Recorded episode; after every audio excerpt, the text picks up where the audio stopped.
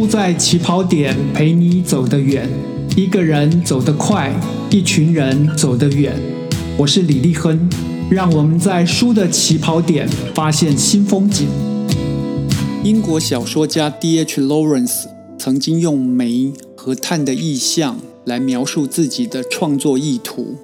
他说：“就如钻石与煤是同一种单一碳元素。”一般的小说会追踪钻石的历史，但我会说，钻石是吗？这里面是碳。我的钻石应该是煤，烟煤。我的主题是碳。让劳伦斯的小说《查泰莱夫人的情人》被禁三十年的原因是赤裸裸的煤燃起了熊熊烈火的碳。它让我们看到眼睛清明的爱需要被平衡。生活需要平衡，精神也需要平衡。是的，我们今天要谈的就是曾经不能被公开提及的一本禁书《查泰莱夫人的情人》。我把今天的题目设定为：你得跟查泰莱夫人的情人做朋友。真的，英国小说家 D.H. Lawrence。曾经用煤和碳的意象来描述自己的创作意图。他说：“就如钻石与煤是同一种单一碳元素，一般的小说会追踪钻石的历史，但我会说，钻石是吗？这里面是碳。我的钻石应该是煤，烟煤。我的主题是碳。”让劳伦斯小说《查泰莱夫人的情人》被禁三十年的是赤裸裸的煤，燃起熊熊烈火的炭，则是让我们眼睛清明的看到爱需要平衡，生活需要平衡，精神也需要平衡。是的，我们今天要谈的就是曾经不能被公开提及的一本禁书《查泰莱夫人的情人》。我把今天的题目设定为：你得跟查泰莱夫人的情人做朋友。真的，燃起熊熊烈火的炭，则是要我们眼睛清明的看到，爱需要平衡。大多数作家会关心的是内外的问题，例如精神与世界、个人与社会的内。与外，出生于一八八五年，逝世于一九三零年的英国作家 D.H. Lawrence，他的作品永远都在探讨上跟下。劳伦斯在乎的是上层与下层阶级，度级以上跟以下之间如何保持阴阳调和的问题。他生前最后一部长篇小说《查泰莱夫人的情人》跟《金瓶梅》一样。先是被认为是黄色小说，后来才让人意识到，在眼界大开之后，还得经过细细的思量，才会发现故事非常的有深度。劳伦斯出生于英格兰中部的老矿区，他的父亲跟许多长时间在黑暗中工作的辛苦矿工一样，出矿之后需要喝酒来调剂，酒喝多之后。自然就会发生骂人或打人的事情。然而，劳伦斯的妈妈是小学老师，她对自己、对儿子、对家庭都有自己的向往。喜欢阅读而且勤于写作的劳伦斯得到母亲的关注和疼爱，两人慢慢滋生出如同情侣般的情愫。然而，精神之外还是需要肉体的结合，这使得劳伦斯很早就意识到。他需要妈妈这样成熟的脑袋，但他也需要青春的身体来陪伴。劳伦斯的现实生活跟笔下世界都比较办理。粗鄙的父亲、细腻的母亲、敏感的儿子，这三角关系后来发展成劳伦斯半自传性质的成名作《儿子与情人》。小说里面写道：“我们曾相爱，几乎具有夫妻之爱。”同时又有母子之爱，我们很默契。他对我姨母说到我的时候说：“他就不同了，他好像是我的一部分。”这是真的。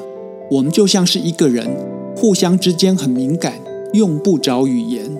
劳伦斯后来写的小说《恋爱中的女人》，他一脉相承的上下关系思考出现了对照组。在学校教书的姐姐妹妹分别爱上了一个喜欢独立思考的督察，一个是要所有人听命于他的煤矿主。姐姐跟督察相互辩论，相互欣赏。妹妹勇敢地走入了上流社会，却差点被煤矿主杀死。地面跟矿场上跟下的世界截然不同，怎么办？唯有大自然可以把上跟下、内跟外尽皆包容。小说《恋爱中的女人》当中的煤矿主，最后走入阿尔卑斯山的深谷。冻成了一团冰冷沉默的东西。姐姐跟情人婚后搬到阳光明媚的意大利，展开了新的生活。小说《儿子与情人》《恋爱中的女人》和《查泰莱夫人的情人》当中，都有大段大段的性爱场面描写。对身体的爱，对大自然的爱，似乎成了劳伦斯所推崇的人类救赎的稻草。十九世纪末期跟二十世纪初期的英国，社会与传统都遭逢巨变。劳伦斯写信跟朋友说：“英国人是怎么了？他们什么都怕。瞧他们那个样子，就像某人脚跺地板时惊恐万状的一群老鼠。”等到小说《查泰莱夫人的情人》出版之后，不止英国人，世界上许多国家都惊恐万分。禁止出版这本被认定为是情色小说的作品，因为劳伦斯的笔触更细腻，细节被描述的更多了。劳伦斯在小说的第一页就提出警告，他写说：“只要你忘记自己的身体，你就幸福了；一旦你意识到自己的肉体，你就痛苦了。所以，如果说文明有什么好，那就是它帮助我们忘记自己的肉体。”然后时光就在我们不知不觉中快乐的流逝了。小说描述活泼青春的康斯坦斯嫁给了有钱的矿主。各位请注意，这里煤矿又出现了。查泰莱先生在战后受伤，他得终身在轮椅上面度过。心灵跟身体都枯竭的查泰莱夫人，她认识了园丁奥利弗梅勒斯。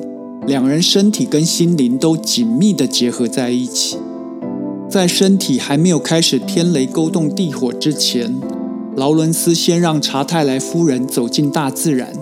他在小说里面是这么描述的：一天，康斯坦斯独自一人走进了森林，缕缕阳光透过茂密的树叶照射下来，耀眼而温暖。尽管寒风刺骨，康斯坦斯却感到莫名的兴奋。他漫无目的的溜达，一直走到树林尽头当中的一块空地。康斯坦斯靠在一棵小松树上，看着那些水仙摇曳在阳光中。他们忍受着寒冷的天气，虚弱的外表下隐藏着多么强悍的意志啊！等到查泰莱夫人终于跟情人在一起之后，这本小说的描述变得非常不一样。劳伦斯是这样说的：“他再次被欲望的强烈快感穿透了，这与温柔的快感不一样，尖锐、恐惧，但在那一刻让他求之不得。尽管有点惊骇，他还是由他去。那鲁莽无耻的欲望彻底震撼了他，将他剥得一丝不挂，使他脱胎换骨，成为另外一个女人。那说不上是爱，也不是情欲，那是身体的欲望。”如同火焰一样烧灼着他，直到将他的灵魂烧成灰烬。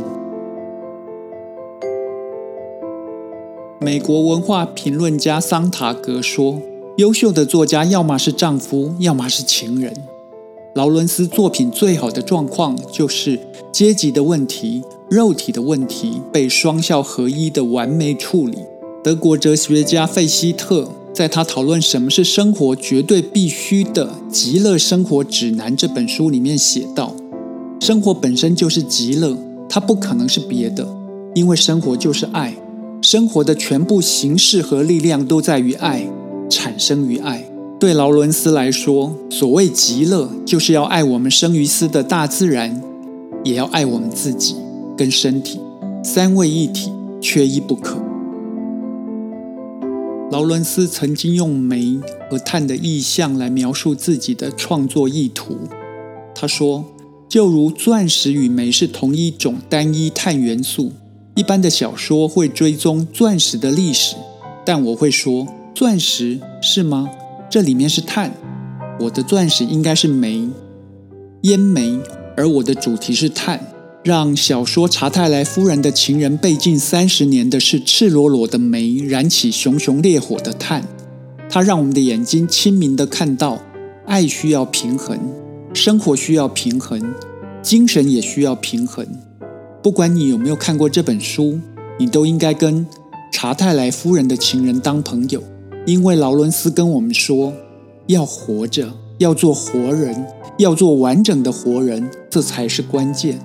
小说，尤其是小说中的上乘之作，可以帮你一把，它可以帮助你不做行尸走肉。查泰莱夫人的情人里的夫人跟情人历经波折，终于在一起。他们不要做行尸走肉，我们也不要。托尔斯泰说：“所有的美好都是由光和影所组成。”我是李立亨，让我们继续在书的起跑点发现光和影。